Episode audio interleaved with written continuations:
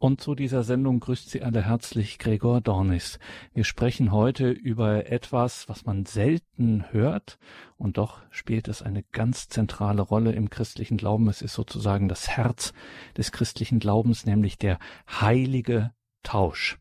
Der heilige Tausch klären wir gleich, was das ist. Darüber ist nämlich ein Buch erschienen von Boris Wandruschka, Der heilige Tausch, Untertitel Ideen zu einer Zukunft des Christentums. Und was der Arzt, Psychotherapeut und Philosoph Boris Wandruschka mit diesem Buch Der heilige Tausch, Ideen zu einer Zukunft des Christentums beabsichtigt, das fragen wir ihn selbst. Wir haben ihn in Stuttgart am Telefon. Grüße Gott, Dr. Wandruschka. Ja, ich grüße Sie auch. Hallo. Liebe Hörerinnen und Hörer, Boris Wandruschka ist Arzt, er ist Psychotherapeut, das heißt Facharzt für Psychosomatik und psychotherapeutische Medizin, hat auch eine eigene Praxis und, muss man jetzt nochmal der Gründlichkeit halber sagen, Doktor, Doktor Boris Wandruschka ist zugleich Philosoph. Und als solcher beschäftigt er sich schon seit langem mit religionsphilosophischen Themen, Themen auch der Anthropologie. Natürlich klar, als Arzt kann er da auch viel dazu beisteuern. Eines seiner großen Lebensthemen ist das Thema Leiden. Da gab es eine Philosophie des Leidens, eine Logik des Leidens und schließlich eine Metaphysik des Leidens und auch diese neue große Publikation von Boris Wandruschka, Der heilige Tausch, Ideen zu einer Zukunft des Christentums, ist eine Fortschreibung auch dieser dort vorher schon vorgelegten Gedanken. Dr. Wandruschka, Herzlichen Dank ja. zunächst, dass Sie sich die Zeit nehmen hier für ja, uns, gerne. was es mit diesem heiligen Tausch auf sich hat, ganz kurz und ganz knapp und abstrakt gesagt, gemeint ist damit die Figur, dass Gott eben Mensch wird, damit wir ja vergöttlicht werden, wie das in der frühen Kirche genannt worden, also der gefallene Mensch erhoben wird zu Gott. Genau. Ein eigentlich denkt man sich doch klassisches Theologenthema. Das ist was für kirchliche Fachreflexion des christlichen Glaubens. Was hat denn jetzt der Philosoph für ein Interesse an dieser Frage? Ja, äh, großes Interesse, äh, vielschichtiges. Ähm, wo fange ich an? Ja, weil der Tausch, das ist jedenfalls eine Aussage meines Buches, weil der Tausch eine Grundfigur des Daseins ist, auf allen Ebenen. Auf allen Ebenen, im Alltag, jetzt im Lebenskampf zum Beispiel in der Corona-Krise, im Gebet, aber auch äh, soziologisch. Ja. Die Tauschfigur ist äh, lang bedacht, schon im 19. Jahrhundert von Soziologen, in der Psychologie, auf allen Ebenen. Ich weiß das sogar nach in der Natur. Das ist mir ein Herzensanliegen, dass auch in der Natur nichts funktioniert ohne Geben und Nehmen, ohne Austausch, ohne Hin und Her. Immer wird etwas gegeben, zum Beispiel, ich nehme jetzt mal aus der Biologie, ein Muttertier gibt seine ganze Liebe äh, den, den, Kindern und, und äh, oft stirbt es sogar währenddessen, während es seine, seine Kinder äh, gebiert und, und aufzieht, damit das Leben weitergeht. Also der Tausch ist eine Grundfigur des Lebens und ähm, im Christentum ist er eben zentral. Gott wird Mensch, damit der Mensch Gott werde. Und meine Frage als Philosoph ist, ähm, stimmt das? Stimmt das? Und funktioniert das überhaupt? Ich habe von Anfang an, äh, Anfang an heißt bei mir äh, seit meinem 14. Lebensjahr, äh, Philosophie betrieben und äh, wollte immer wollte immer verstehen kann man denn das auch verstehen was die Religionen sagen? Oder muss man das nur blind glauben?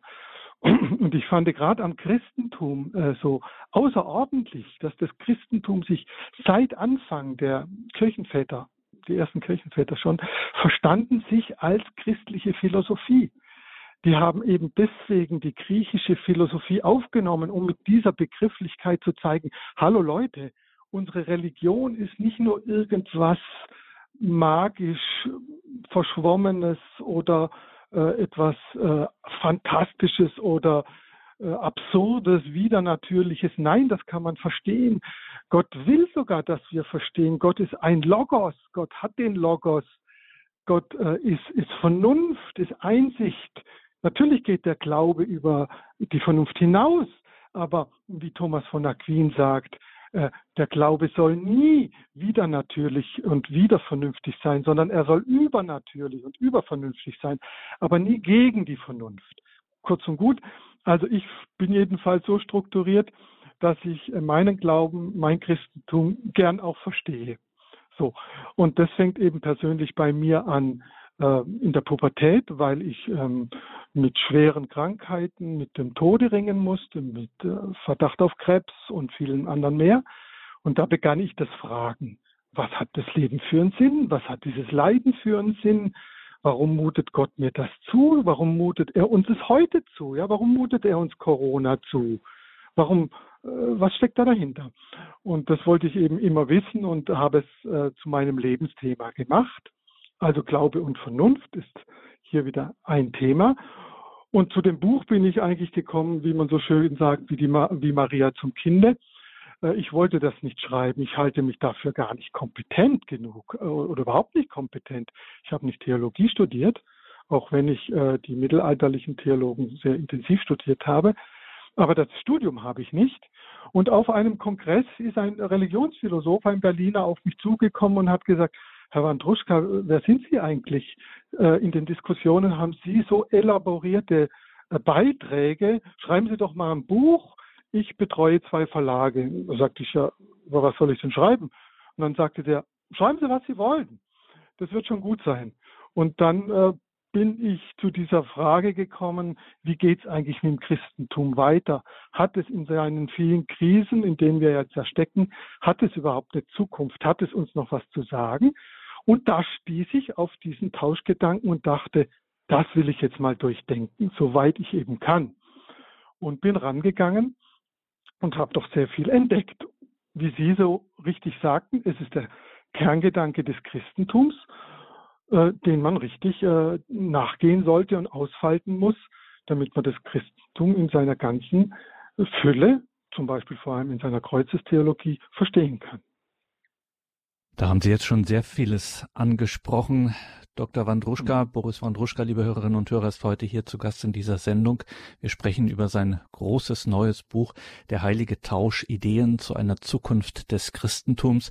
Sie haben jetzt schon so viel angerissen, Dr. Wandruschka, ähm, ja. auf das wir alles noch ganz viele äh, Fragen noch stellen müssten. Aber weil wir jetzt zum Ende Ihrer Ausführungen gerade so im Kern waren, jetzt müssen Sie uns das verraten. Was kann denn dieser heilige Tausch in dieser Welt, in dieser, wie Sie sagen, ja auch von so starken Krisen immer wieder und heute erst recht durchdrungenen Welt. Was kann dieser heilige Tausch da, den die Christen anbieten, sozusagen auf dem Markt der Weltdeutungen und Weltanschauungen? Was kann der hier sagen und bringen?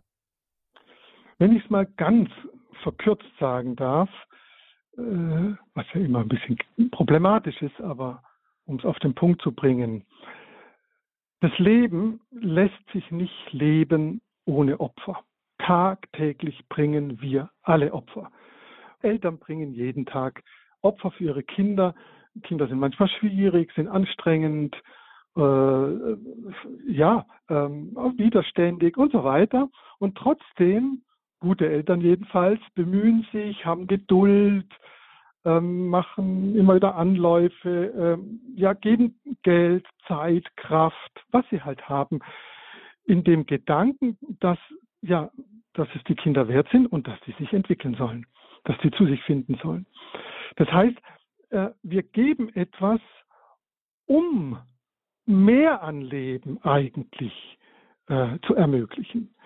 Also der Tausch, um den es hier jetzt geht, ist immer ein, ein Opfer. Ich gebe etwas Wertvolles von mir, zum Beispiel Zeit, um etwas Größeres, zumindest ist das meine Intention, zu ermöglichen.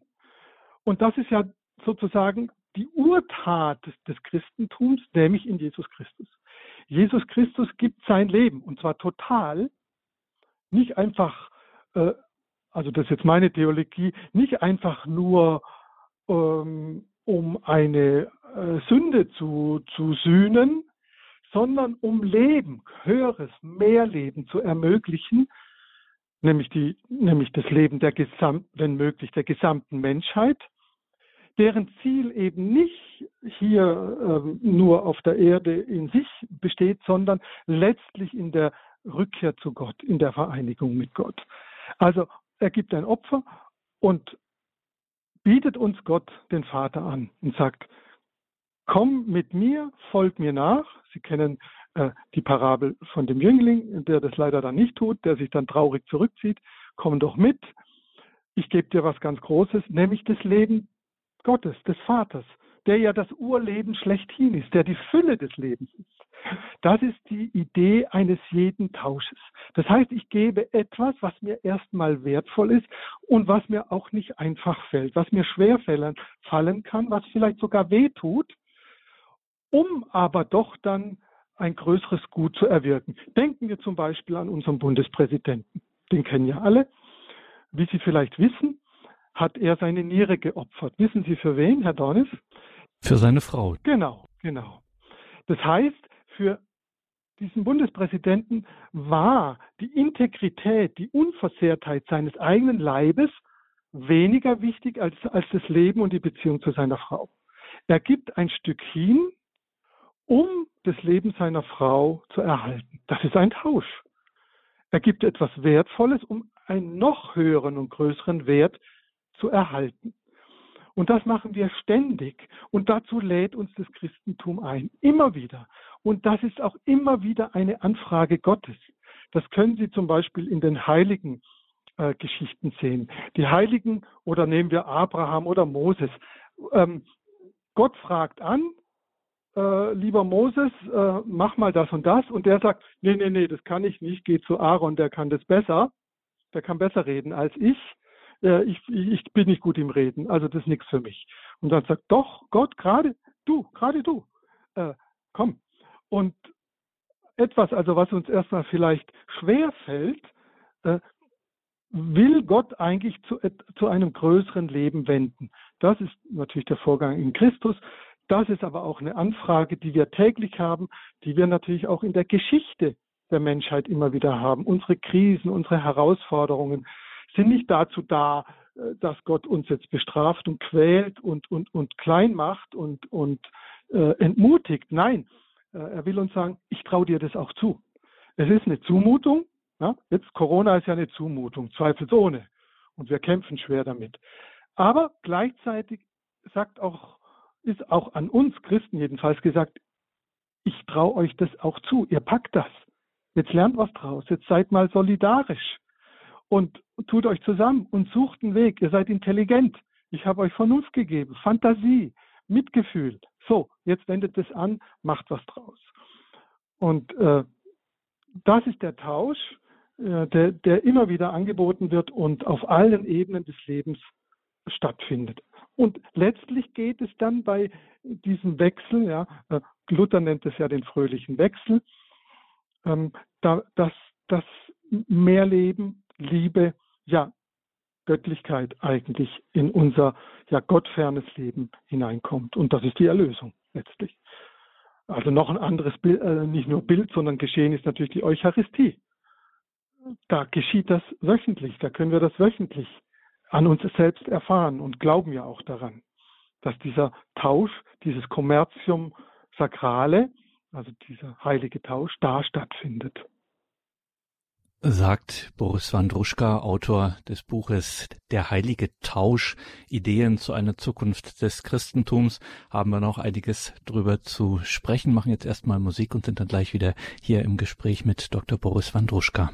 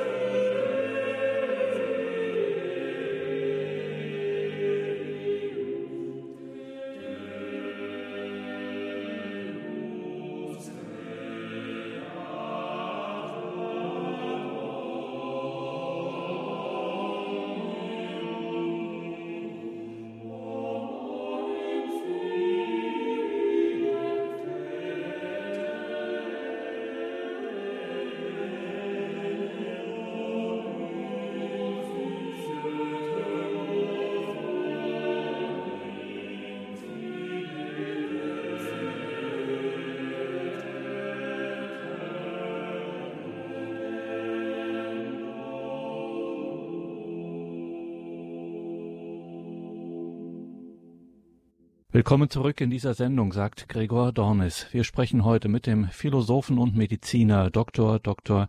Boris Wandruschka über sein Buch Der heilige Tausch Ideen zu einer Zukunft des Christentums. Also, Dr. Wandruschka, jetzt sind wir also an der Stelle, wo wir diesen Tausch beginnen zu verstehen. Also ich gebe etwas, ja. wie sowieso es immer im Leben so ist, um etwas Größeres ja. daraus zu erhalten. Ich bleib mal bei dem Beispiel, weil Sie das gebracht haben und es so anschaulich ist mit der Niere des Bundespräsidenten, die er seiner ja. Frau äh, spendet. Ein wirkliches Opfer.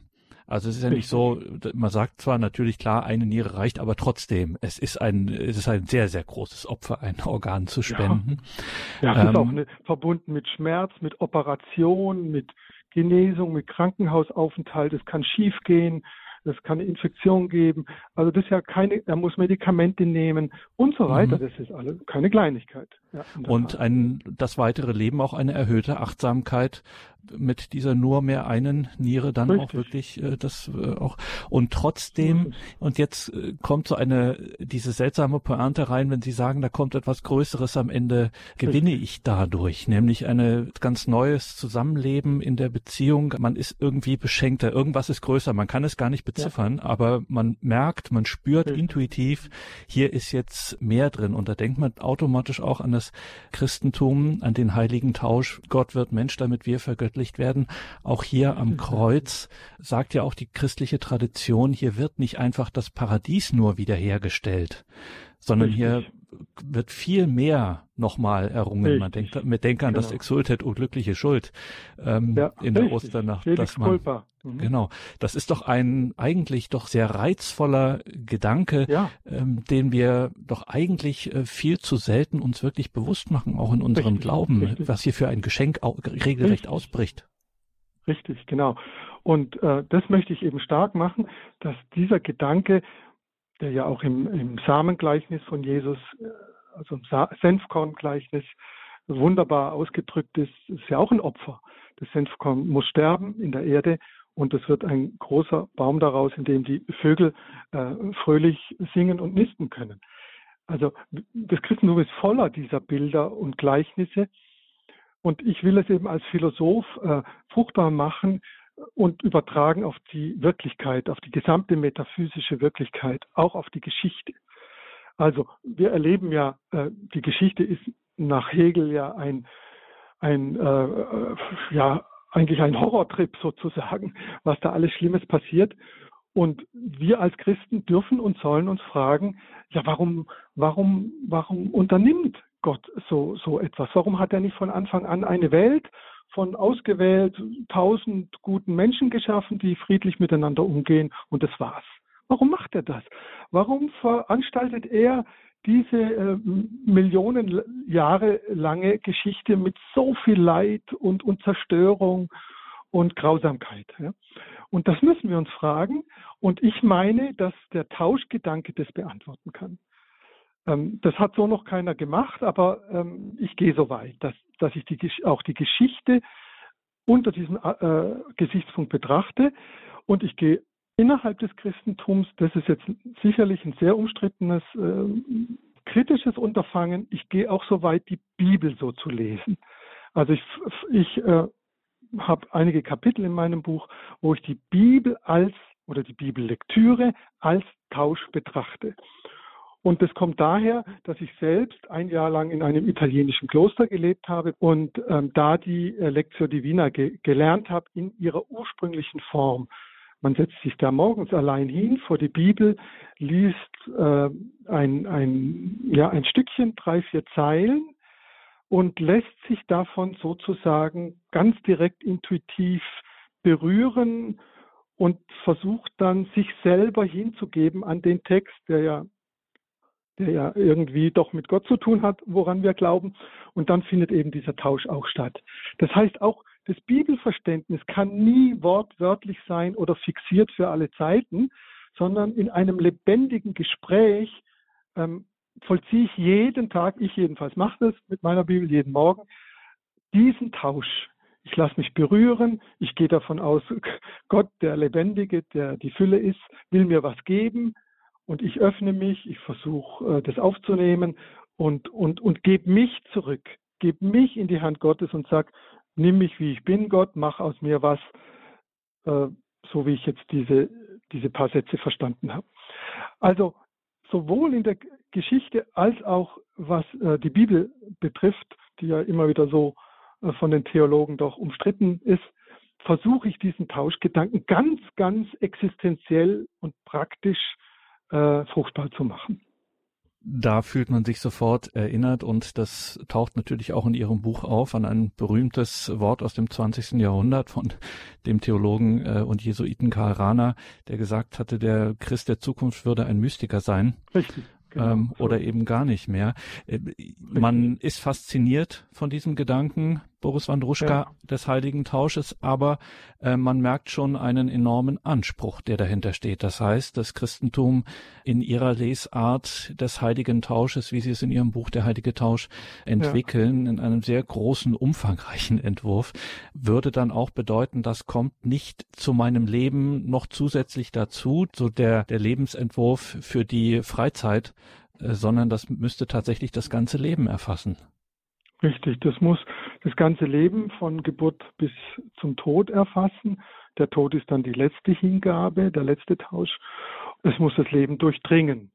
Das können wir nur annähern. Äh, da soll man keine Perfektion erstreben. Das wäre eine Überbeanspruchung. Wir sind fehlerhaft und, und wir fallen immer wieder, werden auch sündig. Leider, furchtbar. Aber es ist so, aber der Tausch wird uns ja immer wieder angeboten. Es ist auch ein Übungsweg, ein Reinigungsweg. Also es geht in dem Tausch ja auch immer wieder, dass man sich läutert und, und sozusagen die Schlacke abscheidet.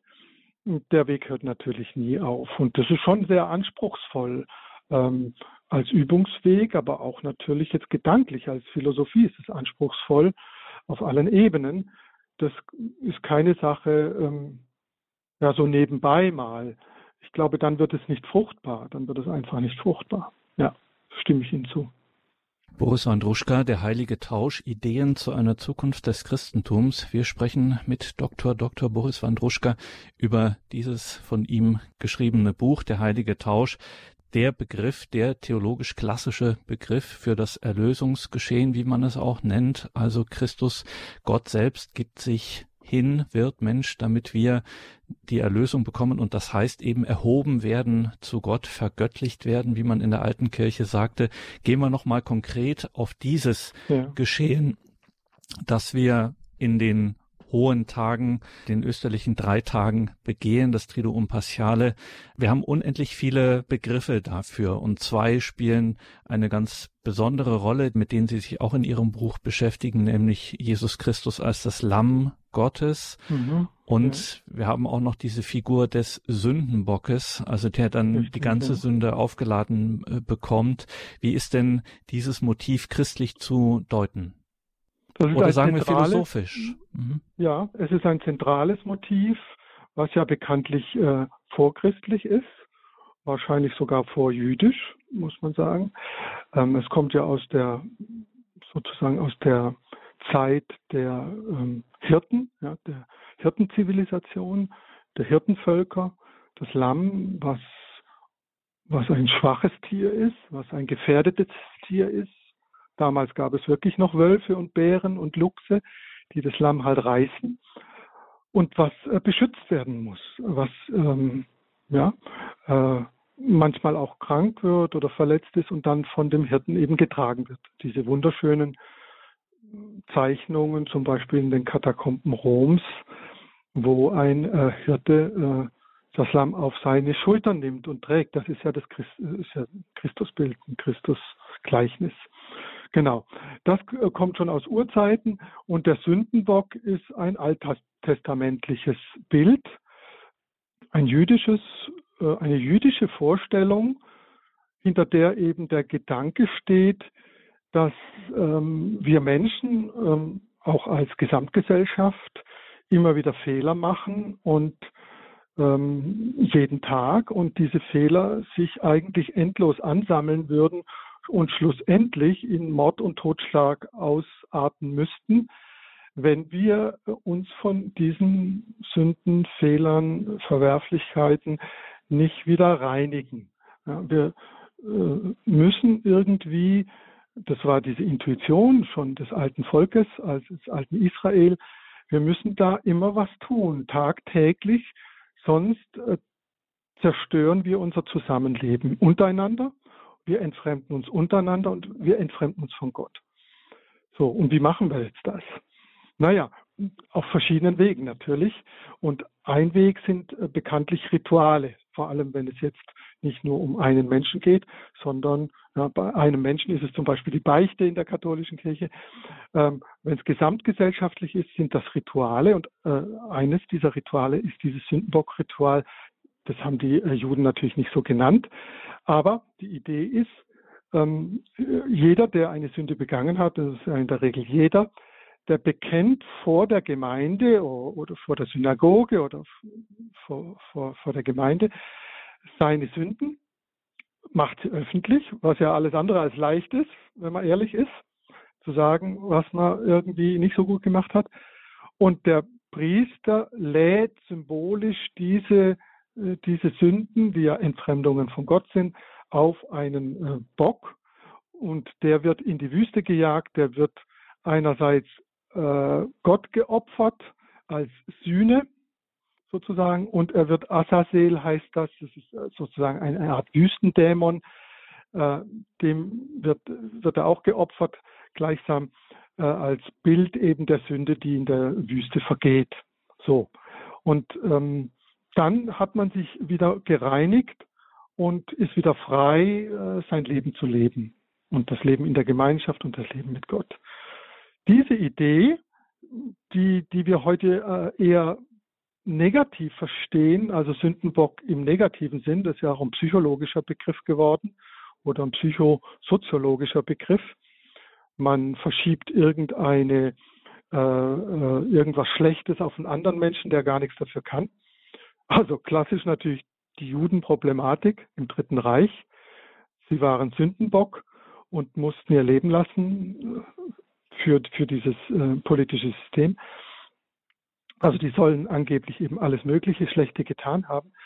Aber so ist es natürlich ursprünglich nicht verstanden worden von den Israelis, von den Hebräern, sondern eben als tatsächliche Reinigung, als Wiederherstellung, als Sühne und Sühnung, letztlich als Versöhnung. Und eben genau das wiederholt nach meiner Ansicht ähm, Jesus am Kreuz. In diesem Sinne. Nicht nur, zumindest nicht nur, äh, wie das ja oft gedeutet wurde, als äh, Besänftigung, angebliche Besänftigung des Zorn Gottes. Das halte ich für eine ganz problematische Idee, sondern als, ja, als äh, Angebot, uns mit Gott wieder zu versöhnen, also uns, uns das Leben äh, zu schenken, was ja durch die Sünde blockiert ist, getrübt ist, verfinstert wird. Und das sozusagen den, den, den Weg geht er uns voraus, indem er eben sich opfert und äh, eben zeigt, ähm, dass das die, die Hingabe des eigenen Lebens größeres Leben ermöglicht. Also wie wir es vorhin hatten in der Idee des Senfkornes, was sterben muss, um dann zu leben, oder bei dem Beispiel des Bundespräsidenten und so weiter. Also diese Tauschidee ähm, liegt auch der Kreuzestheologie zutiefst zugrunde und ist eben zutiefst positiv und schöpferisch und nicht nur, zumindest nicht nur sozusagen ähm, gebunden an diese Idee, äh, den zürnenden Gott zu besänftigen, weil der sonst uns, uns alle vernichten muss. Das vielleicht mal zur, zur Kreuzes-Thematik. Das ist, das führe ich sehr ausführlich aus. Das ist in wenigen Worten gar nicht so einfach zu sagen. Und ist, und ist ja auch den meisten heutigen Menschen, vor allem den jungen Menschen, völlig fremd geworden. Und vielleicht schiebe ich das jetzt doch dazwischen, dass wir dass wir es nicht vergessen. Mein Anliegen ist eigentlich mit dem Buch, wie fast mit all meinen Büchern, aber vor allem mit diesem, ähm, kann ich heutzutage in dieser aufgeklärten Welt, in dieser rationalen, wissenschaftlichen Welt, kann ich junge Menschen und kann ich vor allem auch Intellektuelle doch noch für das Christentum gewinnen. Ich habe das mal einem äh, Theologieprofessor in Freiburg gesagt, der dort den Lehrstuhl hat, Markus Enders, mit dem ich befreundet bin, und der sagte, ach, das ist doch ganz hoffnungslos. Die Intellektuellen, die gewinnen wir nie wieder. Dachte ich, ja, muss, ist das wirklich wahr? Gibt es keinen Weg? Vielleicht, vielleicht hat er recht. Aber mit meinem Buch will ich es versuchen, über die Philosophie äh, auch einem Intellektuellen es möglich zu machen, zu sagen, ja, so dumm ist das gar nicht mit dem Kreuz oder mit dem Lamm oder mit dem Tausch. Da steckt ja echt was dahinter, was man denken kann, was man verstehen kann, was man nicht nur einfach als Mythologie abtun muss. Das ist mir also ein ganz großes Anliegen und auch den jungen Menschen, die ja heute viel kritischer denken als vor 100 Jahren. Die wollen was verstehen, die wollen nicht nur was schlucken und sagen, ja, so ist es halt, mache ich halt. Nein, die wollen es verstehen und das finde ich toll. Aber dann müssen wir uns auch anstrengen als die Erwachsenen und denen was bieten. Und in diesem Sinne biete ich dieses Buch. Das Buch Der heilige Tausch Ideen zu einer Zukunft des Christentums, verfasst von Boris Wandruschka, Arzt, Mediziner, Psychotherapeut, Philosoph.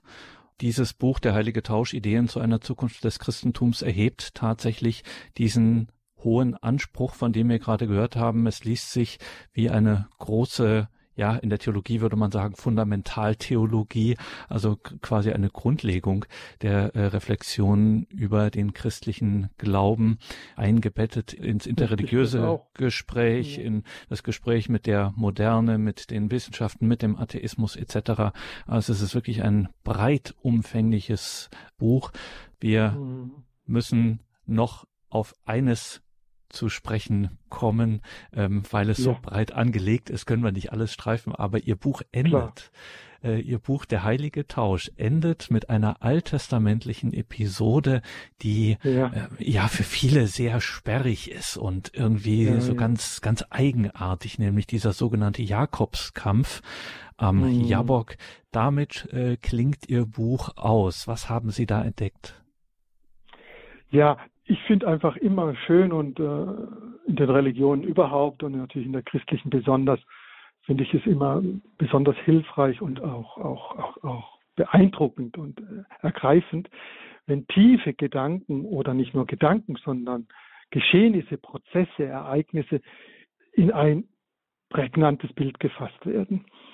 Ja, Gedanken, Gedanken sind blass, sagt schon Hamlet bei Shakespeare und die merken wir uns nicht so gut. Aber ein Bild, ja, wie das Opfer Abraham, also das Isaak-Opfer von Abraham oder andere Bilder, ähm, die, die, die hat man im Kopf, die, die, auch wenn man sie nicht auflösen kann, die beschäftigen einen, die faszinieren, äh, die sind auch manchmal anstößig, ja. Denken Sie eben ans Abrahams Opfer. Das, äh, da, da ringen Philosophen drum. Und eben diesen Jakobskampf, den fand ich immer schon seit meiner Jugend ungeheuer beeindruckend, weil ja nicht ganz klar ist, mit wem er kämpft. Das ist der Engel Gottes, es ist Gott selbst, das ist, man, es wird nicht so ganz klar, aber es ist ein, ein, ein Kampf auf Leben und Tod. Das ist auf jeden Fall klar. Es geht ums Ganze irgendwie. Es ist kein, ja, äh, ich mache jetzt mal ein Streitgespräch oder so irgendwas. Nein, ich kämpfe mit jemandem und es ist eben kein, kein Kampf im, wie im Krieg. Ich, äh, man will den anderen vernichten. Es ist irgendwie ein ganz anderer Kampf. Irgendwie spürt man, dass es, äh, da geht es um was ganz Positives. Und gleichzeitig endet der Kampf aber mit einer schweren Wunde. Sie erinnern sich, Herr Dornes, nehme ich an, ähm, dass der Jakob dann sich die Hüfte verrenkt oder so irgendwas. Jedenfalls, äh, er geht ähm, angeschlagen, auch verwundet, kann man sagen, aus diesem Kampf heraus. Aber das ist gar nicht schlimm, anscheinend. Ja, das gehört irgendwie zu diesem Kampf dazu. Und das habe ich eben als Bild genommen für diesen Tausch. Denn ich möchte diesen Tausch dynamisch sehen. Nicht nur sozusagen abstrakt als Theologumenon, als theologischen Grundgedanken, der er natürlich ist. Man tauscht halt was, schön und gut, aha. Nein, das ist ein ein Geschehen, ein Prozess, ein Kampf. Unser ganzes Leben soll dieser Tausch sein, der eben auch nicht ganz einfach ist und nicht ganz schmerzlos und oft anstrengend und oft mühsam und oft kommen wir aus diesem Kampf auch verwundet heraus. Ja. Also wir kämpfen, wir lassen uns auf den Kampf ein, von mir aus jetzt mit Corona. Ja, aber wir haben auch äh, Wunden davon zu tragen. Das ist ja gar kein Zweifel. Und davon dafür steht dieser Jakobskampf, für mich jedenfalls. Diese, diesen agonalen äh, Prozess, Agon, Agonie heißt es ja auch, ist ja Kampf, griechisch Kampf, ähm, diesen, diesen Kampf, in dem letztlich durch unmittelbare Berührung, ja, das ist ja ein Ringkampf, äh, Gott mir zu eigen wird. Oder das Göttliche oder der göttliche Engel, was auch immer. Jedenfalls das Göttliche ist nicht distanziert von mir. Äh, da, da denke ich jetzt drüber nach als Philosoph, nicht nur das, sondern ich kämpfe, ich, um, ich fasse Gott an sozusagen. Er packt mich an, wir werden geschüttelt und, und so weiter. Und dadurch aber, ja, komme ich sozusagen in das Leben, in die Substanz Gottes hinein. Ja, und Gott wird menschlich, ja. Gott wird auch ich, wie ich Gott werde in dem Kampf. Das weiß man ja, in einem Ringkampf kann man zwei Ringkämpfer oft nicht mehr ganz genau unterscheiden, wem gehört jetzt das Bein und welches, welcher Arm gehört wohin. Äh, so, so auch in diesem Kampf. Und das finde ich eben äh, für mich jedenfalls ein, ein plastisches Bild für diesen lebendigen, ähm, dynamischen, agonalen Kampf. Und so will ich mein Buch verstehen. Ja, mein Buch ist auch ein Kampfbuch. Ein Jakobskampf selber. Ich musste selber drum ringen. Äh, ich habe das nicht leicht dahingeschrieben, ganz gewiss nicht. Und äh, ich hoffe, dass es auch einen Kampf mit den Lesern gibt, einen Jakobskampf, einen fruchtbaren äh, Jakobskampf sozusagen, in dem wir uns dann austauschen. Einen wirklich fruchtbaren Austausch, wie man so sagt. Genau, genau. Mhm. Das ist natürlich mein Wunsch. Und werden wir mal sehen, ob das so sein wird, ja. Genau. Und dieser Jakobskampf, den können Sie natürlich auf alles übertragen. Also den Alltag, den Lebenskampf. Das Gebet ist ja auch ein Jakobskampf, ganz klar. Und äh, Sie haben es schon angedeutet mit dem Karl Rahner, auch die Mystik, wenn wir einen Mystiker wie Meister Eckehard äh, lesen oder auch andere, äh, Johannes vom Kreuz, äh, Teresa von Avila. Was ist das für ein Kampf, was den die da mit ihrem Leben, äh, mit ihrer Umwelt und mit Gott äh, vollführen? Also man kann das heute oft gar nicht nachvollziehen, wie die das aushalten konnten, die, was sie da, Johannes vom Kreuz etwa, der von seinen Mitbrüdern ein Jahr lang in ein Erdloch eingesperrt wird. Äh, wie, wie, wie hält man das durch ohne Schuhe und nur mit einem Lappen um den Körper herum und so weiter. Also was, was äh, diese Mystiker auch, auch uns da zeigen, wie dieser Gotteskampf uns eben ganz fordert und äh, in dem Bild auch äh, verwunden kann. Ja, und dann müssen wir das eben tragen. Aber eben um weiter das Bild oder die Wirklichkeit, nicht das Bild, die Wirklichkeit äh, zu verstehen, auch diese Mystik wiederum ein Beispiel für Tausch, also Kampf, genau, es ist Opfer und es wird aber etwas Größeres daraus, wenn es sozusagen also, die, ja. Genau. Genau, Sie sehen es ja an Jakob selber, Abraham, Jakob, Isaac und so weiter, sehen Sie es ja selber. Ähm, dieser Kampf führt nämlich dazu, dass die Verheißung, die an Abraham geht, Sie kennen die Verheißung, ähm, dein, deine Nachkommen werden so zahlreich sein wie die Sterne am Himmel, dass diese Verheißung möglich wird. Da muss Jakob durch diesen Kampf hindurch, damit es weitergeht, damit die Erlösung nicht nur seiner Person oder seiner Familie, sondern ja, aller aller Nachkommen. Sozusagen, wir sind alle Israelis oder Juden oder Hebräer. Wir alle, die ganze Menschheit ist dazu berufen zumindest, ähm, in diesen Tausch äh, und durch diesen Kampf hindurch in diesen Erlösungsprozess hineinzugehen, wozu es eben die ganze Menschheitsgeschichte braucht, die natürlich sehr steinig ist. Also so verstehe ich den Jakobskampf. Der hört ja nicht auf nach dem Kampf und dann legt er sich, äh, um mit Goethe zu sprechen, ins Faulbett, Nein, dann geht es ja erst los. Dann muss es fruchtbar werden. Ähm, dann zeugt er seine Kinder und, und so weiter. Ja? Die ganze Geschichte Israels und natürlich des Christentums, die ja noch nie aufgehört hat. Da geht es weiter. Da wird, es, da wird der Tausch erst fruchtbar. Also der Tausch ist nicht nur eine einzelne Sache, das kann es auch mal sein, wie mit dieser Niere. Das ist sozusagen ein Ereignis und das ist dann auch mal abgeschlossen. Aber äh, im Fall des Christentums ist das Ziel ja die gesamte äh, vergangene und zukünftige und gegenwärtige Menschheit.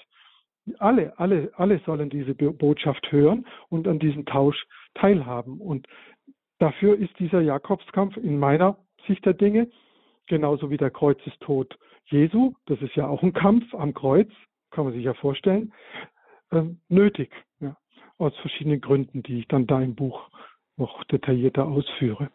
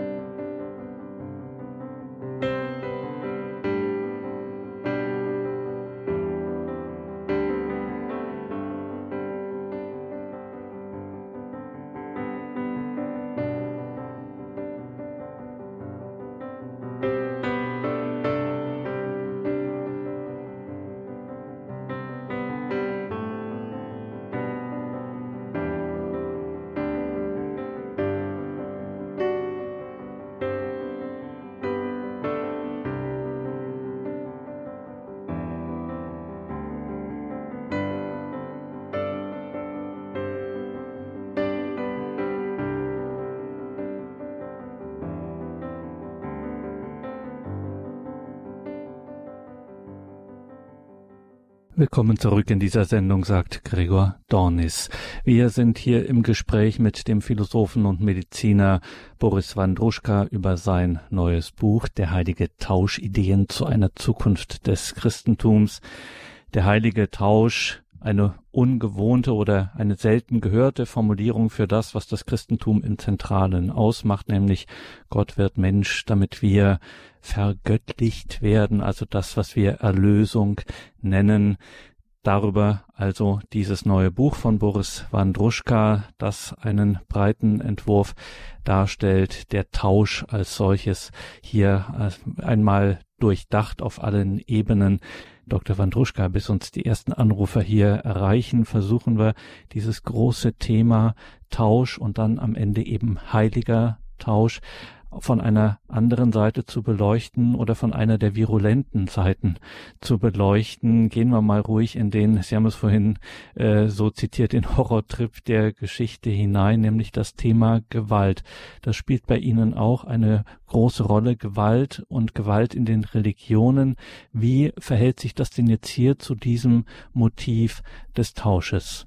Ja, Herr Dornis, ähm, Sie sprechen ein zentrales Anliegen meines Buches an und es beschäftigt mich auch natürlich so, sonst als Psychotherapeut, ist ja klar, als Mediziner habe ich immer auch leider mit Gewalt zu tun. Gewalt umfasst ja nicht nur körperliche Gewalt, die natürlich vor allem, aber auch seelische Gewalt, kommunikative Gewalt, strukturelle Gewalt, systemische Gewalt. Es gibt viele Gewaltformen und wie Sie selber betont haben, Herr Dornis, die, sind die Religionen leider nicht frei davon. Das muss ja eigentlich erstmal verwundern. Man muss sich fragen, ja, warum, wie, wie kann dann das sein? Denn die Religionen äh, lehren doch letztlich äh, ihrem Ziel nach die Freude, den Frieden, ähm, die Güte, die Liebe, eigentlich die Liebe, mehr oder weniger doch alle irgendwie. Wie kommt es dann zu solcher Gewalt in allen Religionen?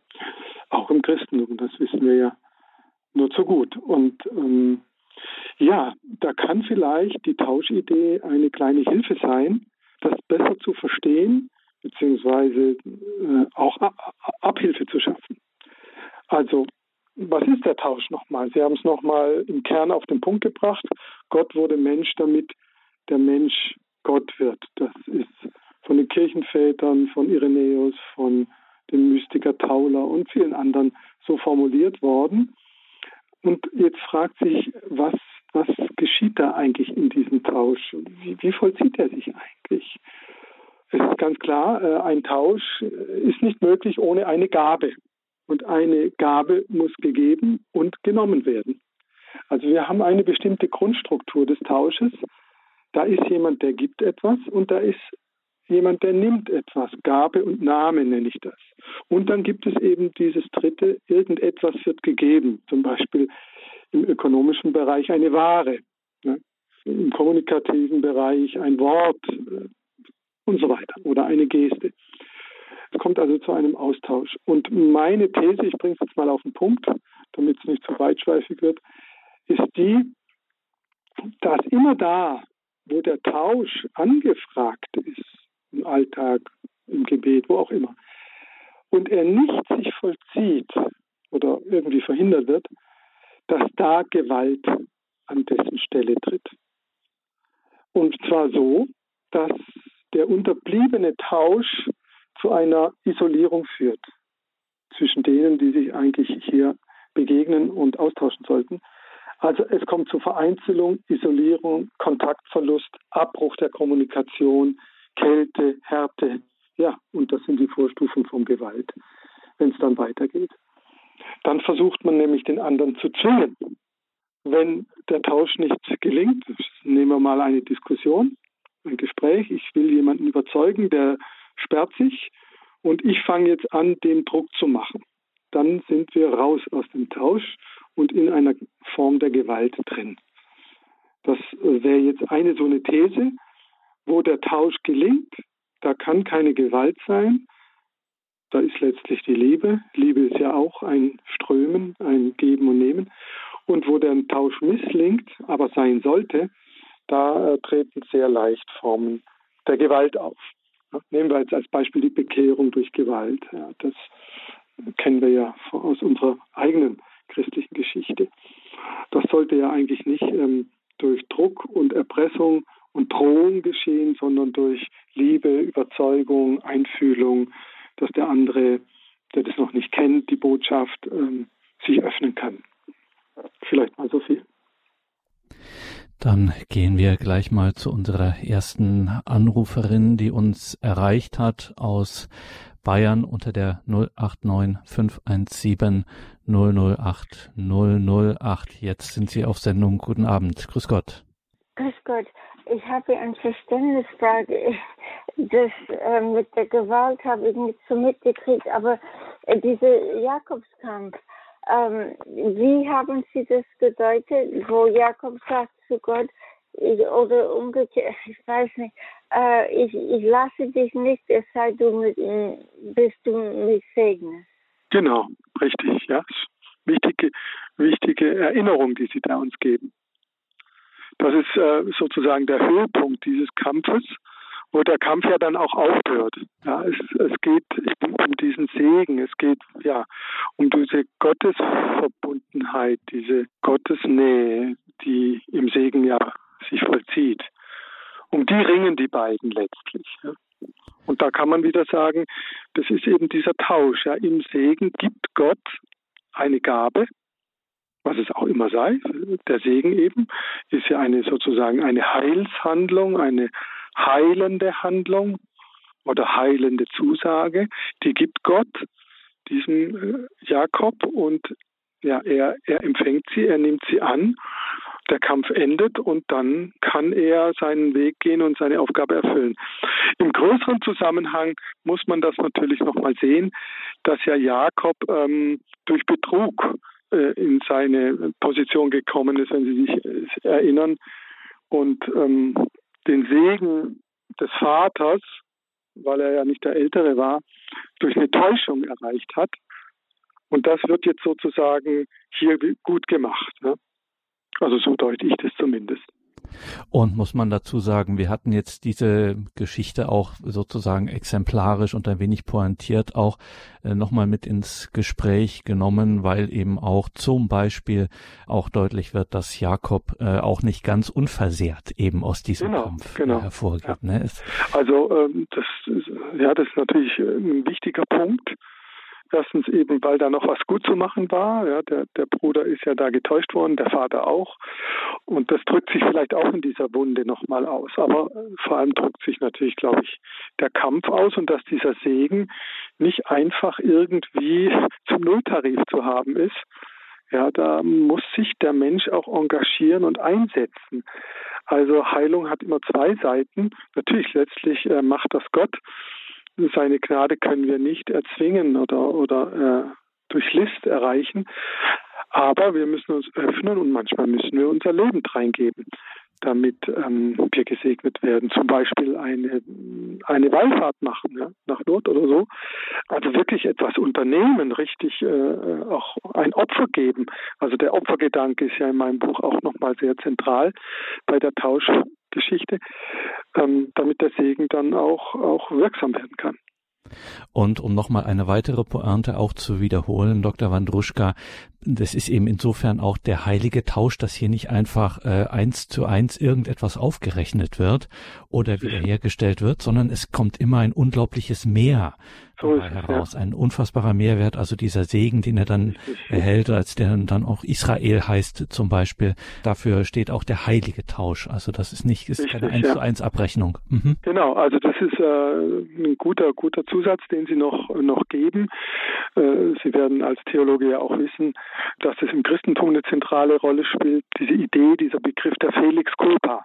Also die Schuld Adams, die Ursünde Adams ist durch Christus natürlich zum Segen, zum Glück, zur Glückseligkeit der Menschheit geworden. Mhm. Ja, aus dieser Schuld wird eine Felix, eine glückliche Schuld, eine segensreiche Schuld, ein segensreiches Unglück äh, äh, wird, äh, ja, so müssen wir es eigentlich ähm, vielleicht auch übersetzen, wird sozusagen von Gott ähm, so gewendet, dass aus einem Negativum ein ja, doppelt positives wird. Wir, wir bekommen äh, viel mehr, als wir verloren haben. Danke für Ihren Anruf und Ihre Nachfrage. Alles Gute für Sie. Wir gehen weiter zu unserer nächsten Anruferin. Guten Abend, grüß Gott. Hallo. Wir können Sie leider nicht hören. Mhm. Dann würde ich ganz gern nochmal äh, auf diese Gewaltfrage vor allen Dingen auch in den Religionen ähm, kommen, weil wir das jetzt erstmal nur angedeutet haben. Also so, nochmal, der Tausch ist ohne Gabe nicht möglich. Und genau. das heißt, wenn einer der beiden Seiten nicht bereit ist, etwas zu geben, und möglicherweise auch etwas äh, Schmerzhaftes, ähm, dann führt das immer automatisch zu Gewalt. Dann brechen eben Kälte aus, wie Sie sagen, dann genau. bricht Zwang aus und dann wird es zur Gewalt. Ähm, das ist ja aber ähm, gerade auch äh, in der Christentumsgeschichte ja durchaus und selber auch immer wieder passiert. Natürlich. Ja. Äh, und äh, kann man sagen, dass, dass die, die eigene Erfahrung, die eigene, äh, das eigene Bekenntnis, ohne dass man es im ersten Moment gemerkt hat oder objektiv gemerkt hat, aber irgendwie unterschwellig immer sozusagen schon ja an, an diese äh, den Finger in die Wunde gelegt hat und man das irgendwann, also früher oder später musste es auf musste musste es einem klar werden, hier stimmt irgendwas nicht. Also ich finde die die die die Kommunikation zwischen uns Menschen ist da vielleicht ein ein, ein bestes Beispiel, ähm, wie schwierig das ist, äh, da gewaltfrei zu zu sein. Also wenn wir da ehrlich zu, zueinander sind äh, oder zu uns selbst, können wir das ja täglich fast erleben, wie, wie schwierig das ist, dem anderen den Raum zu lassen, wirklich zuzuhören, ihm nicht ins Wort zu fallen, es nicht besser wissen zu wollen, Recht zu haben. Daran, finde ich, äh, sieht man es und natürlich jetzt äh, im Großen denken wir nur, nur, mal an die Entfremdung zwischen Luther und dem Papst. Ja, das ist ja einfach aus dem Ruder gelaufen, weil beide Seiten eskalierten und nicht mehr äh, hinhören wollten auf den anderen, auf, auf sein wirkliches Anliegen und dann kam es sogar zu gegenseitigen Verteufelungen. Ja. Der Papst war dann der Antichrist und so weiter. Das ist natürlich, artet natürlich dann in Gewalt aus. Da ist eine, eine, eine wichtigste Stelle, wo, wo wir darauf achten müssen, wie, wie genau wie genau funktioniert denn das, dieser Tausch jetzt im Gespräch, in der Kommunikation? Und ich weiß nicht, ob Sie jetzt zum Beispiel die gewaltfreie Kommunikation nach Rosenberg kennen. Das ist ein, ein Verfahren, das ein, ein äh, amerikanischer Jude, Psychologe, Kommunikationswissenschaftler entwickelt hat, der mit Palästinensern und Israelis gearbeitet hat, sehr erfolgreich, ja, mit dieser Methode, um, um diesen Tausch zu ermöglichen. Und das hat geklappt. Es ging gewaltfrei. Der hat da vier Schritte, so vier Ebenen, die man beachten muss.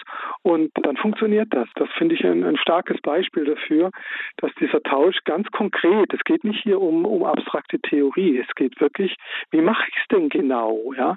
Ja, oder auch einem anderen helfen, jemanden pflegen, äh, vielerlei Dinge. Das sind ja immer Tauschformen. Ähm, wie mache ich das so, dass es kein Leid zufügt und zu keiner Verletzung und zu keiner Verwundung kommt? Das Tragischste ist ja, dass wir die schlimmsten ähm, Verwundungen erleben bei Menschen, die sich lieben. Das ist ja das Verrückteste. Ja? Also ich meine, das kenne ich aus meinem Beruf, äh, aber wer kennt das nicht aus seinem Leben? Zwei Menschen lieben sich oder wollen sich lieben, versuchen es und verletzen sich.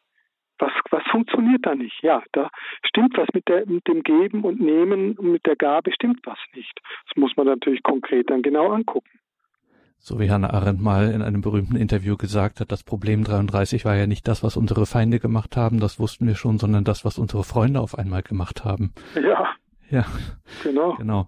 Dann versuchen wir es nochmal bei der Anruferin, die wir vorhin nicht hören konnten. Sie hat sich nochmal gemeldet. Ja. Grüß Sie Gott, guten Abend. Ich wollte nur sagen, ich bin so dankbar, äh, für Ihre Sendung, aber ich möchte sagen, dass das Wort Gottes, die Bibel, dass ich da den Herrn Jesus drin erkenne und finde und dass er mich hört.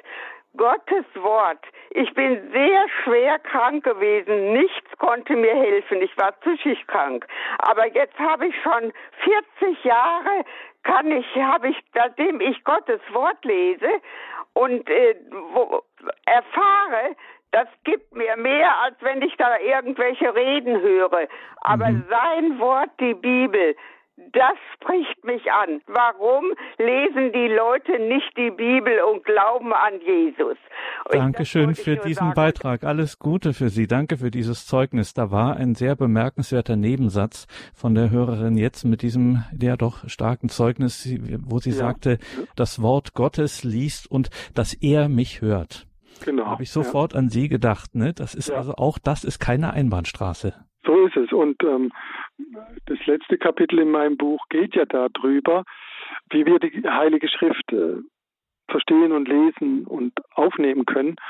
Und eben auch da vollzieht sich ein Tausch. Also das ist ein großes Herzensanliegen, dass auch das äh, unter diesem Label gesehen werden kann, unter diesem Begriff Tausch, unter diesem Phänomen, ich öffne mich für, für die Schrift, ich lasse mich auf sie ein, ich lese sie ja nicht nur, wir meditieren sie ja auch und, und äh, lassen uns davon berühren.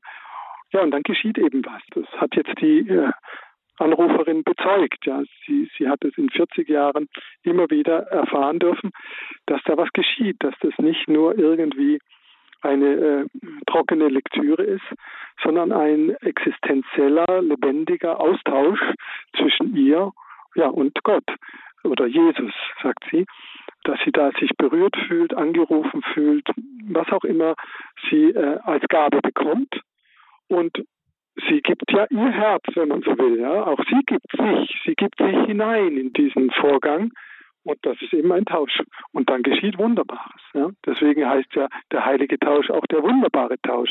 Commercium admirabile. Der wunderbare mhm. Tausch, weil eben sozusagen ein Wunder geschieht. Immer da, wo Gott eingreift oder Gott sich zeigt und etwas gibt, äh, ist, äh, haben wir ja eigentlich äh, ein Wunder vor uns.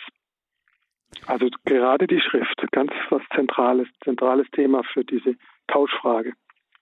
Und ein wunderbarer Anknüpfungspunkt. Ja. Boris Wandruschka ist in dieser Standpunktsendung bei uns, liebe Hörerinnen und Hörer. Wir sprechen über sein Buch Der heilige Tausch, Ideen zu einer Zukunft des Christentums. Und Sie können sich hier weiter einbringen unter der 089 517 008 008. Das Thema Bibel hatten wir jetzt gerade, Heilige Schrift. Vorher hatten wir auch über Gewalt in Religionen angedeutet gesprochen. Da können wir ruhig nochmal, Dr. Wandruschka, mhm. Ähm, auf ein, ja, heikles Thema kommen, aber es spielt eben gerade bei diesem Tauschgedanken eine doch auch wichtige Rolle, wenn wir hier auch über ähm, so etwas wie Gewalt sprechen. Gerade auch bei der Bibellektüre ist es ja oft so, äh, dass dann mit sehr starken Wahrheitsansprüchen man daherkommt. Und auch Sie mhm. als Autor dieses Buches haben einen Wahrheitsanspruch, ja, ähm, den Sie nicht nur darlegen, den Sie auch zum Beispiel im Streit verteidigen würden. Ja. Ähm, jetzt geht's uns aber ganz oft so, dass das zu wirklich heftigen Konflikten führt. Hier können wir nicht mehr offensichtlich äh, oft, ganz oft nicht mehr friedlich äh, und fruchtbar tauschen. Wie geht ja. denn das, wenn sich zum Beispiel zwei äh, sehr starke Wahrheitsansprüche miteinander konfrontiert sehen? Äh, wie kann denn hier ein Tausch gelingen? Ja, gute der Frage. Voranbringt? In, in der Tat das ist eben ein, ein längerer Prozess dann in der Regel, mhm. äh, der einige Voraussetzungen braucht. Ähm, ich würde, ja, wo soll man ansetzen? Ähm, vielleicht beim Wahrheitsanspruch. Ja, vielleicht muss man da jedenfalls eine Möglichkeit anzusetzen. Was verstehen wir hier denn hier unter Wahrheit? Es ist ja offensichtlich, dass im religiösen Bereich es in der Regel um eine Glaubenswahrheit geht, nicht um eine Erkenntniswahrheit. Es ist ja nicht etwas, was wir irgendwie darlegen und beweisen könnten. Ja, äh, Gottes Existenz und so weiter und so weiter, können wir ja äh, oder wollen wir auch gar nicht in dem Zusammenhang. Es handelt sich ja um eine, eine Glaubenswahrheit, die auf Erfahrung beruht. Das heißt, ich muss ja erstmal von mir selbst sprechen. Welche Erfahrung habe ich gemacht? Die kann ich dem anderen zur Verfügung stellen und der andere mir seine. Ja, äh, und das ist eigentlich schon mal sehr viel. Und ich würde dann, äh, jedenfalls ist das mein Weg, ähm, versuchen nicht zu werten. Was wir alle sehr schnell machen, ist ähm, zu bewerten, zu richten und leider auch äh, zu verurteilen, zu urteilen und zu verurteilen. Und eben das kann man doch mal unterlassen, dass man äh, erstmal äh, den Standpunkt des anderen anhört und, und wie er den meint, wie er den wirklich meint, wie er dazu kommt und was dafür spricht. Für seinen Standpunkt umgekehrt für meinen. Also mehr Offenheit, weniger Bewertung und auch nicht den Zwang sich auferlegen, dass man irgendwie zu einem gemeinsamen harmonischen Ergebnis gelangen müsste.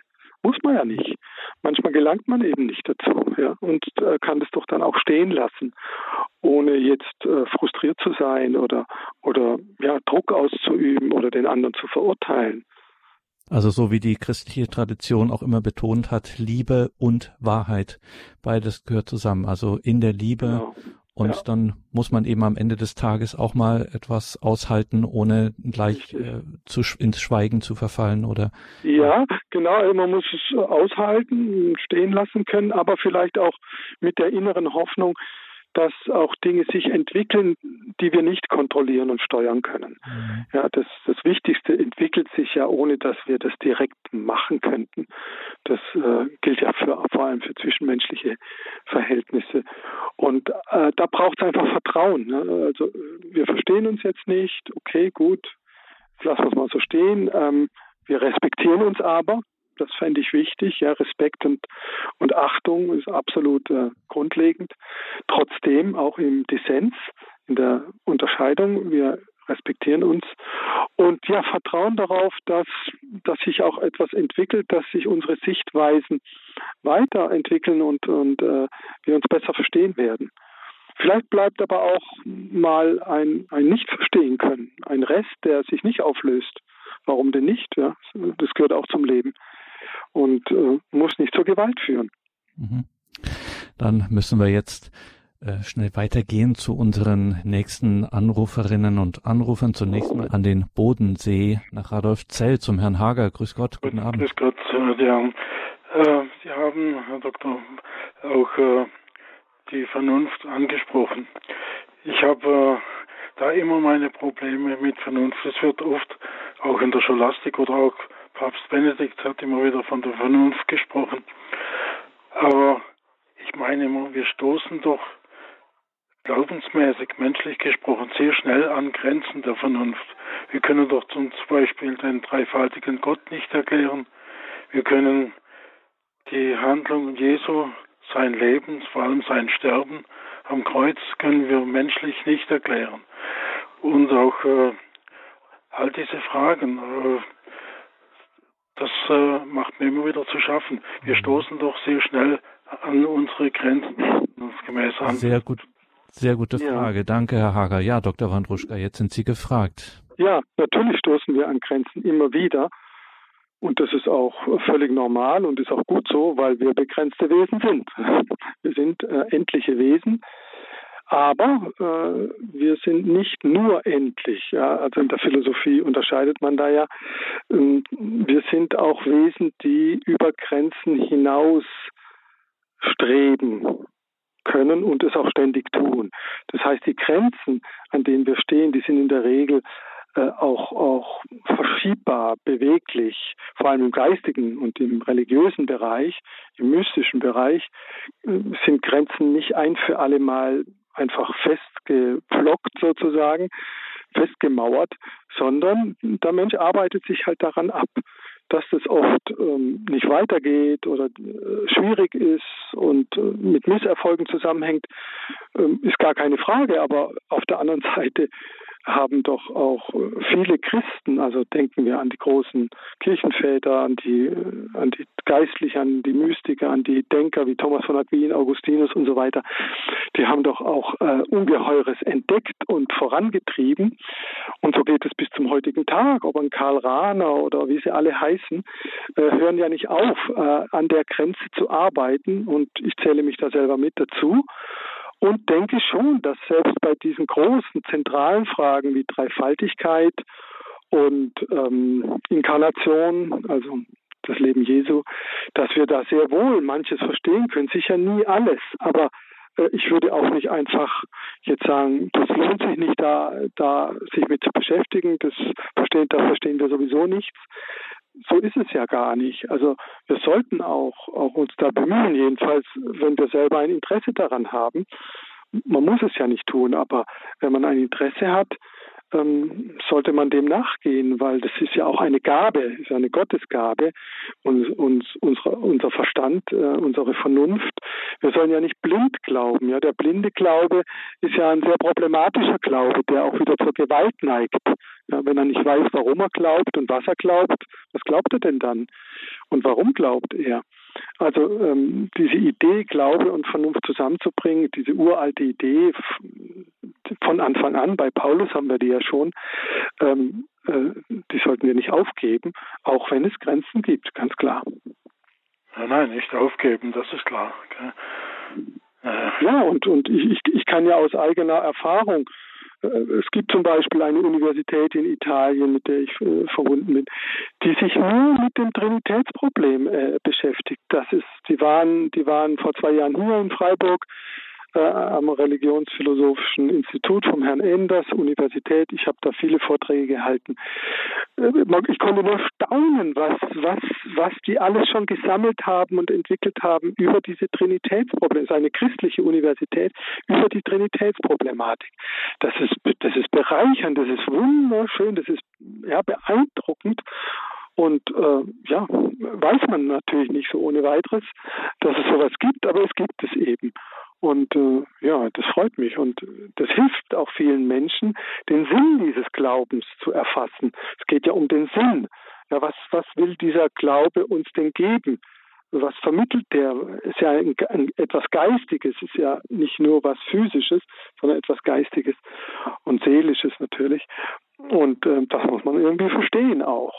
Also von daher plädiere ich schon, die Vernunft nicht völlig zu verabschieden, und das tue ich ja auch in meinem Buch. Also ich habe mich gerade um die Trinität und um die Inkarnation nochmal sehr bemüht.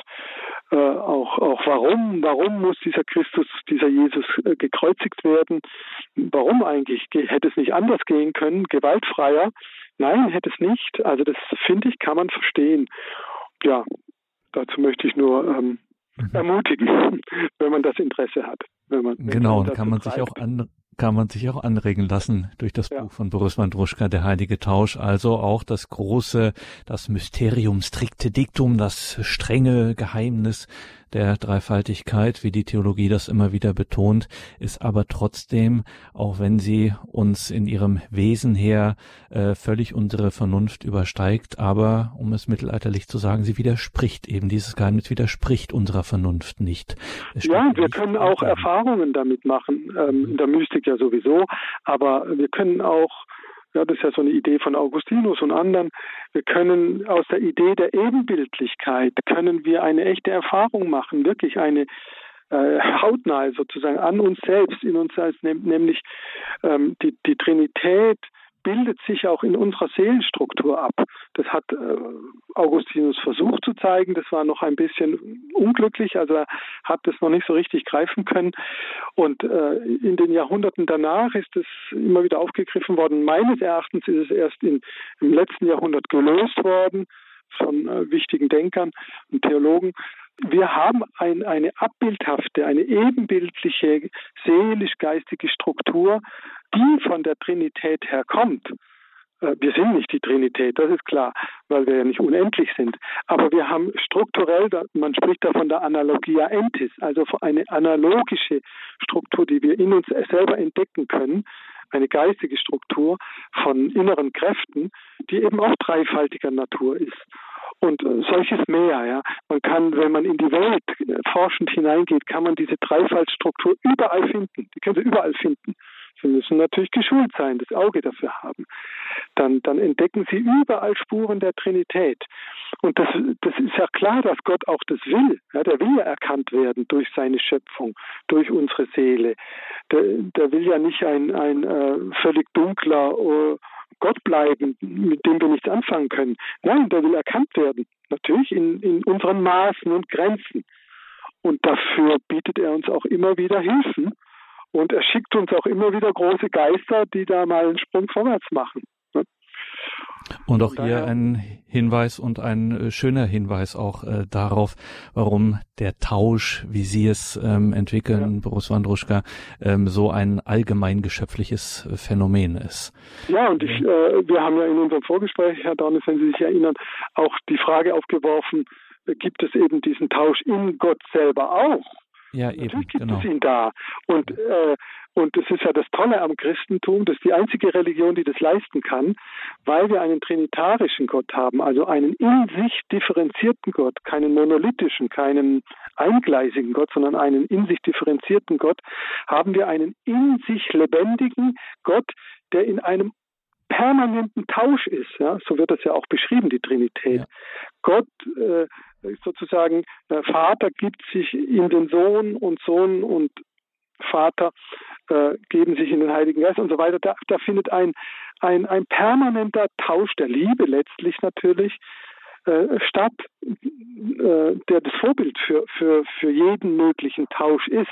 Natürlich in eminenter Weise, also in, in unvorstellbarer Weise, aber, aber genau das, das ermöglicht das christliche Gottesbild im Unterschied zum Beispiel zum jüdischen oder islamischen Gott. Da gibt es keine Trinität. Da gibt es kein inneres Gespräch. Unser Gott hat ein inneres Gespräch. Denken Sie an die berühmte Ikone von Andrei Rubeljow. Diese drei Engel hat er da gemacht, die sitzen um ein, ja, im, so im Kreis. Das ist die Trinität, Dreifaltigkeitsikone von Andrei Rubeljow, ein Russe, 17. Jahrhundert. Und ähm, ja, das ist ein Gespräch, und zwar ein Liebesgespräch, und die tauschen sich permanent aus in alle Ewigkeit. Und da müssen wir jetzt schnell weitergehen zu unserem nächsten Anrufer, Herrn Neumeier. Er wartet schon eine ganze Weile. Jetzt sind Sie auf Sendung, Herr Neumeier. Guten Abend, grüß Gott. Guten Abend, können Sie mich hören gut? Wir ja, wir hören Sie hören. gut, danke. Ja, vielen Dank, ich war jetzt sehr geduldig. Ähm, da haben wir was gemeinsam, lieber Herr Professor, wenn Sie denn Professor sind. Ähm, Doktor, Doktor, aber ich bin ein ja, Dozent. Gut, ja. Was ist, kann er noch werden. Nein, ähm, mich, hat, mich, hat, mich hat es wirklich auch schon als Kind und als Heranwachsender fasziniert. Im Alten Testament die eine Sache ist die Selbstoffenbarung Gottes. Ich bin der ich bin, ich bin für euch da. Und das zweite war diese, dieses geheimnisvolle Ringen Jakobs mit Gott wahrscheinlich selber oder als Bild mit dem, dem, mit dem Engel Gottes. Genau. Und äh, ich habe mich natürlich später damit äh, theologisch-philosophisch so ein bisschen auseinandergesetzt, aber für mich war es existenziell auch schon als Jugendlicher wichtig, dass quasi Jakob am Ball bleibt. Okay, er hat etwas gut zu machen, aber klammern wir das mal aus. Er geht hinein in Gott, er geht hinein in diese Dialoge, in diesen Kampf, in dieses Ringen, das Sie ja auch benannt haben. Und das habe ich immer positiv besetzt mit der Aussage, ich lasse dich nicht, du segnest mich denn. Ja, genau. Das hat nichts mit einer billigen Trotzigkeit zu tun, sondern dranbleiben. Ja. Es schließt sich nicht alles sofort, es ist ein Ringen. Und im weiteren Sinne gebrauche ich dieses Wort sehr, sehr gerne auch als Gebet. Also das mhm. Gebet kann auch ein Hintragen und ein Ringen sein mit dem, mit dem Du Gottes. Und ähm, dieses äh, Verwundetwerden anschließend, das daraus sich ergibt, also dieser hinkende Gang, Pinuel oder wie es dann heißt, ähm, ist für mich auch was ein Positivum. Denn wenn ich mich wirklich existenziell mit Gott einlasse, dann werde ich da anders rausgehen, wie ich reingehe.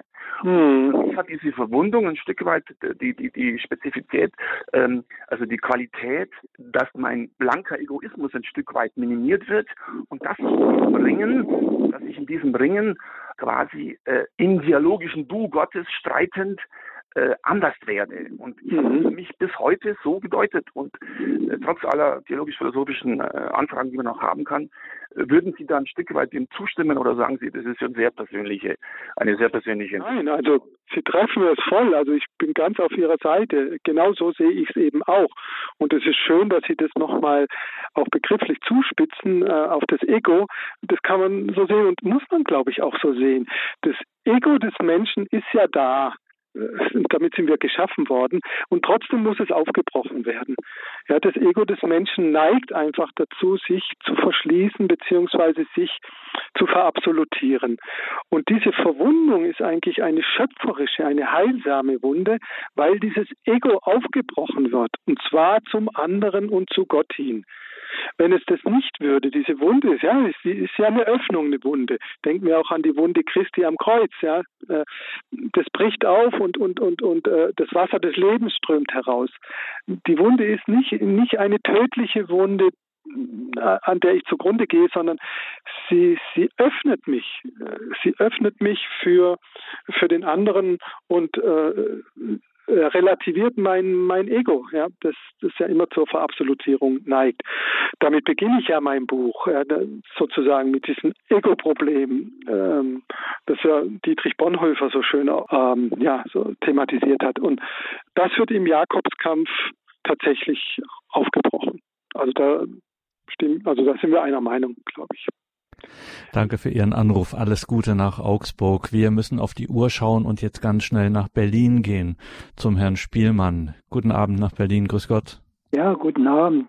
Ja, mein Voranrufer hat das gleiche Thema, was ich auch habe, mit dem Jakob. Da habe ich mir immer Gedanken gemacht, Gott muss zu einem unfairen Mittel greifen, um Jakob zu bezwingen.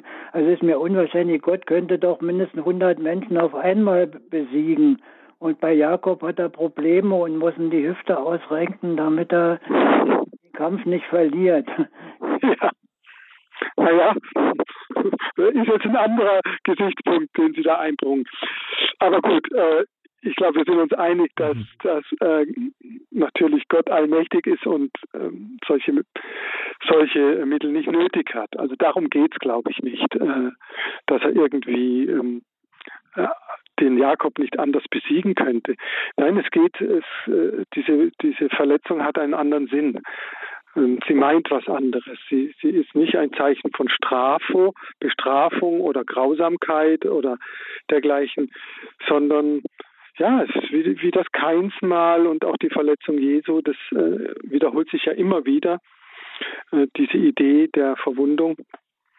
Es ist, wie ich es jetzt eben sagte, es ist ein, ein, ein Symbol für unser existenzielles Verwundetsein. Wir sind, wir sind eben existenziell verwundet und müssen es auch sein. Und das äh, ist auch gut so, ja, weil wir sonst zur Selbstverherrlichung neigen, zur Selbstperfektionierung. Äh, Denken Sie doch mal heute an die, an die neue Medizin, die versucht, man spricht davon Enhancement, Brain Enhancement, also das Gehirn zu optimieren, die Gene zu optimieren, ähm, den Menschen irgendwie umzubauen, damit er jetzt mal perfekt ist und keine Kurzsichtigkeit hat und ähm, was weiß ich, keine Herzschwäche und so weiter. Ja, der Mensch versucht immer wieder äh, Gott zu spielen. Und das wird im Jakobskampf genommen. Du bist nicht Gott, aber ich segne dich. Und auch nochmal an dieser Stelle aufzugreifen, was Herr Neumeier gesagt hat, mit dem Dranbleiben ja, an ja. Gott. Da streifen wir auch ein ganz wichtiges Thema, auch in Ihrem Buch, Boris Wandruschka, ja. der heilige Tausch, nämlich die Gottesbilder. Richtig, ähm, richtig. Dass man ja, genau. keine also Angst wir, vor Gott zu haben. Mhm. Ähm, es sind ja zwei Dinge. Gottes Erfahrung und Gottes Bilder sind ja zwei Dinge. Die Gotteserfahrung, hoffe ich, hat jeder, aber viele haben sie ja auch nicht. Und das ist letztlich ein mystisches Ereignis, das ja von Gott geschenkt wird. Aber Gottesbilder haben wir alle. Und die sind immer ein Stück weit unsere Mache. Also das machen wir. Und äh, deswegen müssen wir das auch immer wieder hinterfragen. Was für ein Gottesbild habe ich und wird es eigentlich Gott gerecht, so, so wie wir ihn erlebt haben oder wie wir ihn denken müssen oder wie er in der Bibel uns begegnet, vor allem im Neuen Testament. Und dann muss man Gottesbilder immer wieder korrigieren. Ja, die, auch die sind ein Grund für Gewalt gewesen in der Geschichte der Menschheit. Und glaube, da muss ich an dieser Stelle einfach auch auf das Buch noch verweisen, weil uns die Zeit davonläuft und ja. eine Anruferin wartet noch in der Leitung, die würde ich noch gern in die Sendung nehmen, Schön. nämlich Frau Schmidt-Jüngst aus Landau in der Pfalz ruft sie uns an. Guten Abend. Ja, ja guten Abend, ich, äh, Pandemie. Der Papst hat ja sehr viel unternommen und gebetet, dass er aufhört und es nichts passiert.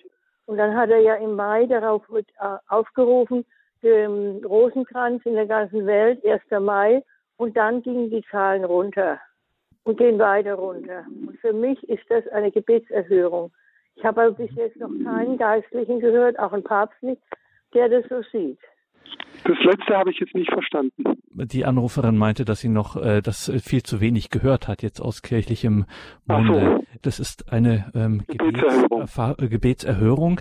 Brauchen wir jetzt gar nicht drüber zu sprechen, ob es das ist oder nicht. Ähm, das ist gar nicht unserem, äh, unserem Urteil. Aber das, der Hinweis ist insofern sehr, sehr schön. Vielen Dank dafür, dass nämlich auch und gerade diese Gewissheit von Christgläubigen, dass ihre Gebete erhört werden und dass sie immer wieder von solchen Erfahrungen, von Gebetserhörungen ja. berichten, ist eben ein, ist eben auch wieder Ausdruck dessen, dass wir hier nicht über ein äh, Bild oder ein Symbol oder irgendeine nachträgliche Deutung sprechen, sondern über eine Wirklichkeit und dass sie auch als den Anspruch ja. erhebt im christlichen Glauben. Ja, unbedingt. Also ähm, deswegen äh, unterstreiche ich das auch mit der Gebetserhörung und äh, wir sollten auch für unsere Erfahrungen eintreten und Zeugnis geben wenn wir solche Erfahrungen machen. Ja, das sind zwar individuelle Erfahrungen, aber trotzdem äh, sind es echte Erfahrungen, die zeigen, dass hier was Wirklichkeit wird und wirklich geschieht ja, und nicht nur irgendwie gemeint ist oder Mythologie. Ja. Danke, Boris Wandruschka, für diesen Abend, für diese Sendung. Liebe Hörerinnen und Hörer, die Details zu dieser Sendung sind am heutigen Abend sehr wichtig, denn da finden Sie die entsprechenden Links natürlich zum Buch von Dr. Boris Wandruschka, Der heilige Tausch, Ideen zu einer Zukunft des Christentums. Unser Hörerservice weiß natürlich auch darüber Bescheid, der ist morgen wieder telefonisch erreichbar und gibt Ihnen da gern auch nähere Informationen und Hinweise dazu. Danke, Boris Wandruschka, alles Gute, Gottes Segen für Ihre Arbeit und wir freuen uns auf das nächste Mal. Auf Wiederhören. Dankeschön, wiederhören. Danke auch Ihnen, liebe Hörerinnen und Hörer, fürs Dabeisein. Mein Name ist Gregor Dornes. Ich wünsche Ihnen allen einen gesegneten Abend und eine behütete Nacht.